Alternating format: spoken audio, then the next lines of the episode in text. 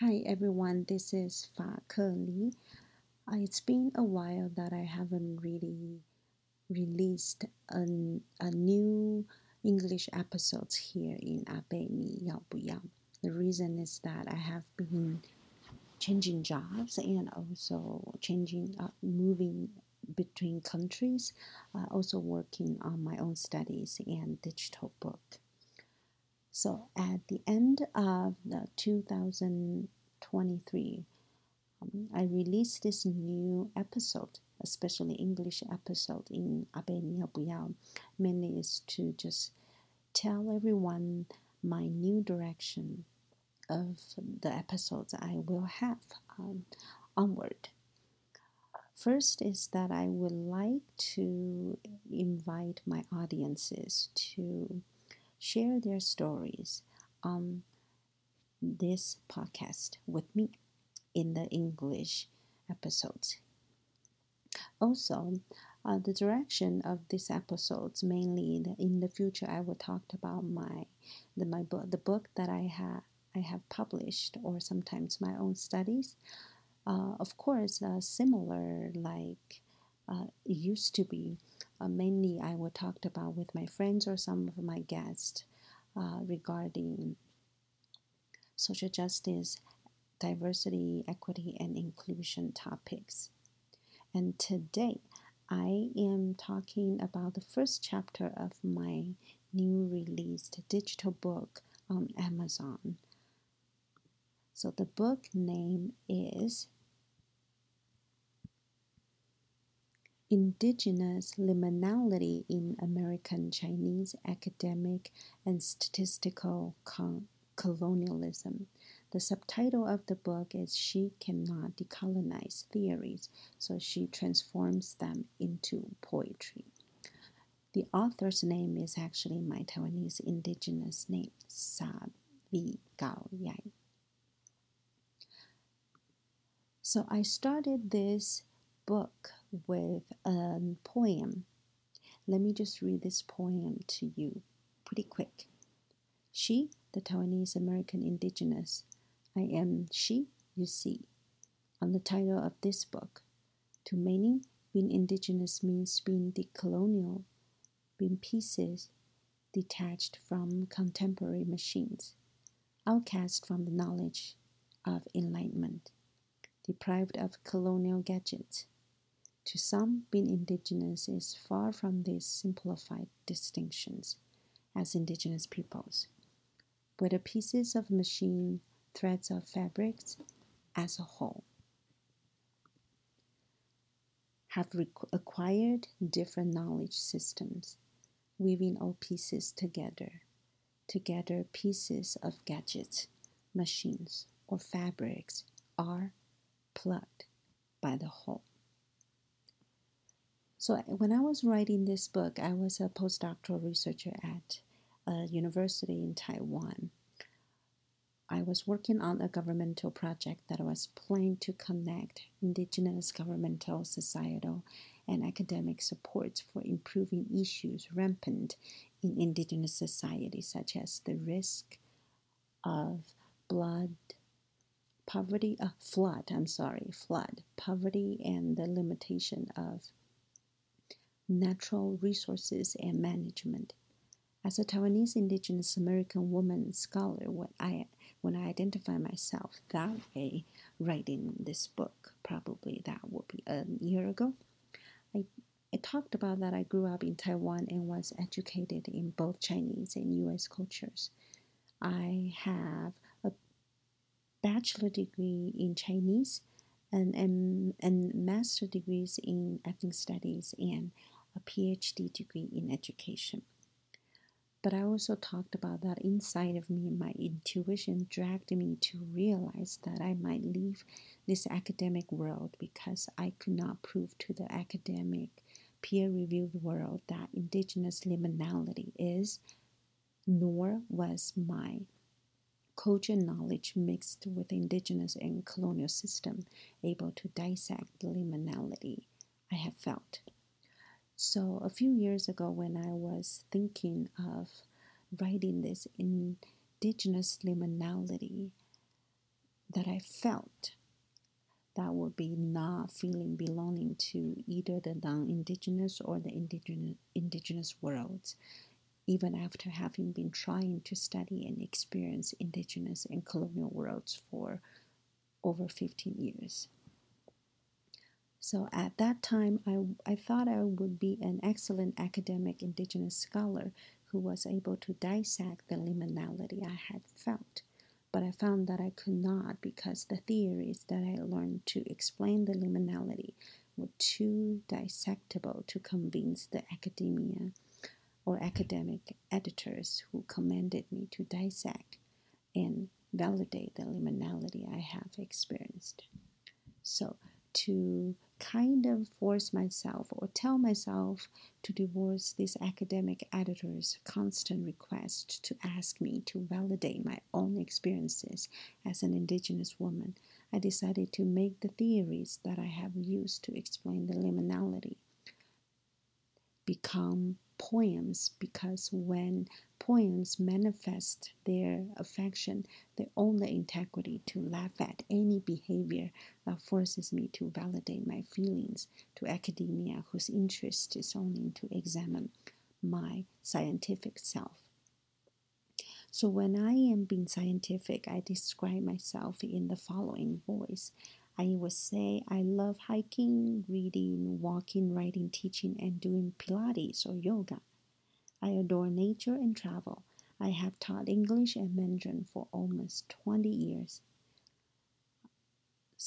My bachelor degree is in Chinese. My MA degree is in ethnic studies, focusing on indigenous studies, and my PhD is in education and human resources studies, specializing in research methodologies, indigenous knowledge systems, and social justice education. This is the time that when I am scientific, quote unquote, quote, scientific me, I will introduce myself this way. But when I am saying that I am being scientific and indigenous, I reference theories of indigenous studies and my indigenous root to offer autoethnographic and archival narratives asking how my Taiwanese indigeneity intersects with Chinese culturalism and U.S. imperialism, and how indigenous epistemologies combining the colonial training that I have acquired for years leads me to describe the states of indigenous liminality. So, in this book, my indigenous and scientific self is articulated through less of the PhD me than the indigenous, indigenous me when displaying how I articulate the state of indigenous liminality as an indigenous woman who is between the indigenous, the colonizing, and the normal. That also means never feeling belong to anywhere. So, this book assists me in recognizing colonialism's impact on myself without academic journal editors indoctrinating me that I should always validate this liminality so my feeling could become a legitimate experience to be published. So, you are probably thinking, what is actually in liminality? So um, I googled it uh, actually how people translate this word in liminality. I L M I N A L I T Y. It's the transitional period of phase of a rite or passage during which the participant lacks social status or rank, remains anonymous, shows obedience and humility, and follows prescribed forms of conduct, dress, etc. Okay, so the indigenous liminality I want to talk about is really just just based on these feelings that I described like a stranded in between borders feeling, trying to conform to the social norm while inside of me resisting the social norm So this book is all about that. And today I'm just going to share like the, the chapter one with you. And then later I'll share other chapters of the book, of my book.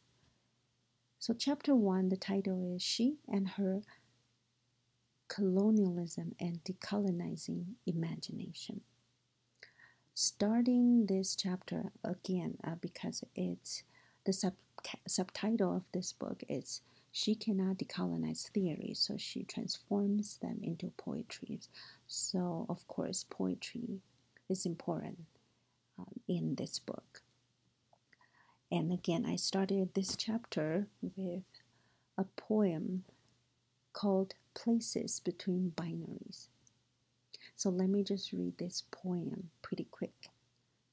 Many have debated the need to make distinctions between colonialism and decolonization as they were enemies.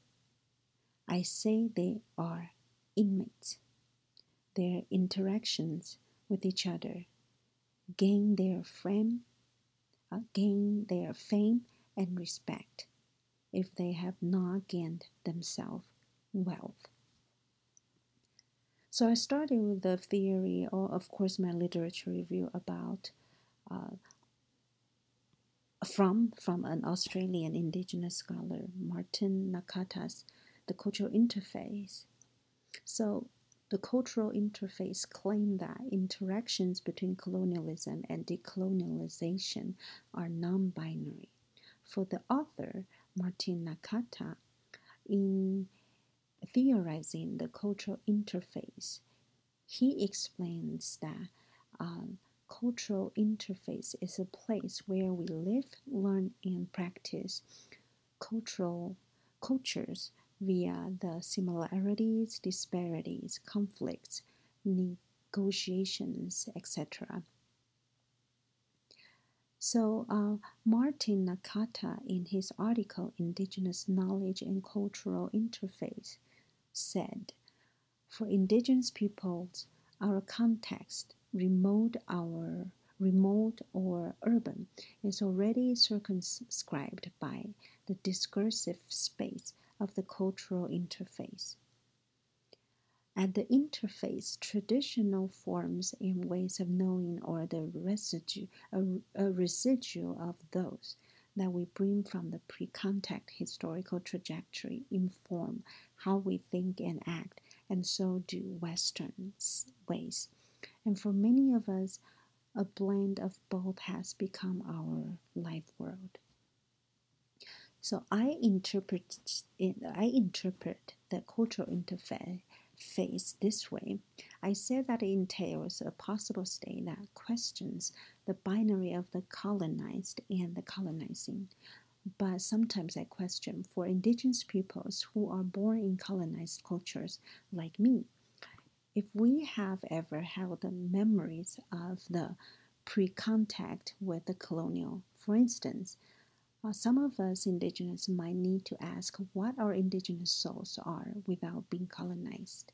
Yet, um, Frantz Fanon, another really famous author talking about colonialism, in his book Black Skin, White Masks, warned that looking for our real souls would not be an easy task when he asserted that his black soul was even constructed by white folk and the essential Negro spirit created and celebrated by the writers of Negritude was an European fantasy. So I talked about that. I resonate with Frantz Fanon's ideas and warning about how our indigenous souls interweaving with those souls who have colonized us. So sometimes I do dream of colonizing the world. However, it's odd that uh, for many of us, whether indigenous or non indigenous nowadays, convince ourselves that no one colonizes anyone anymore. But why are some indigenous souls still feel hurt or still hurts others in the name of the elimination of the indigenous cultures? So, in this chapter, I talked about that the elimination of indigenous culture forms of sovereignties or social elements have been caused and studied by many scholars. Meanwhile, multiple indigenous studies and critical indigenous discourse have paved the way for different areas that need to be decolonized, such as the field of decolonized, uh, decolonized queerness. But some scholars have warned that the emphasizing the boundaries and attempting to mark distinctive categorization of the colonized, colonial, decolonial, and postcolonial might run the risk of essentializing or recolonizing indigenous peoples. Therefore, in this book, I'm thinking that to fight the colonial attempts to categorize indigenous knowledge, ways of knowing or doing, soul wrecking indigenous stories have been disclosed on earth regarding the non-linear and non-binary contact of the colonization, such as Gloria Anzaldua's interwoven mentality and physicality of her Chicana epistemologies, learning from her mestiza and U.S. imperial impacts um, also many other indigenous or scholars, indigenous peoples or scholars, many of us indigenous who are born in col- colonization might have dimly sensed some discernible ideas about our indigenous ways of knowing. But often, often these ways are difficult to articulate because of quest- a question I often ask myself how many of us have learned the indigenous ways of knowing which exists pre-colonially? However, we could still say that these ways are in our blood, or we could also criticize me. You can also criticize me by saying that I am having fixed minded concepts about our indigenous ways of knowing.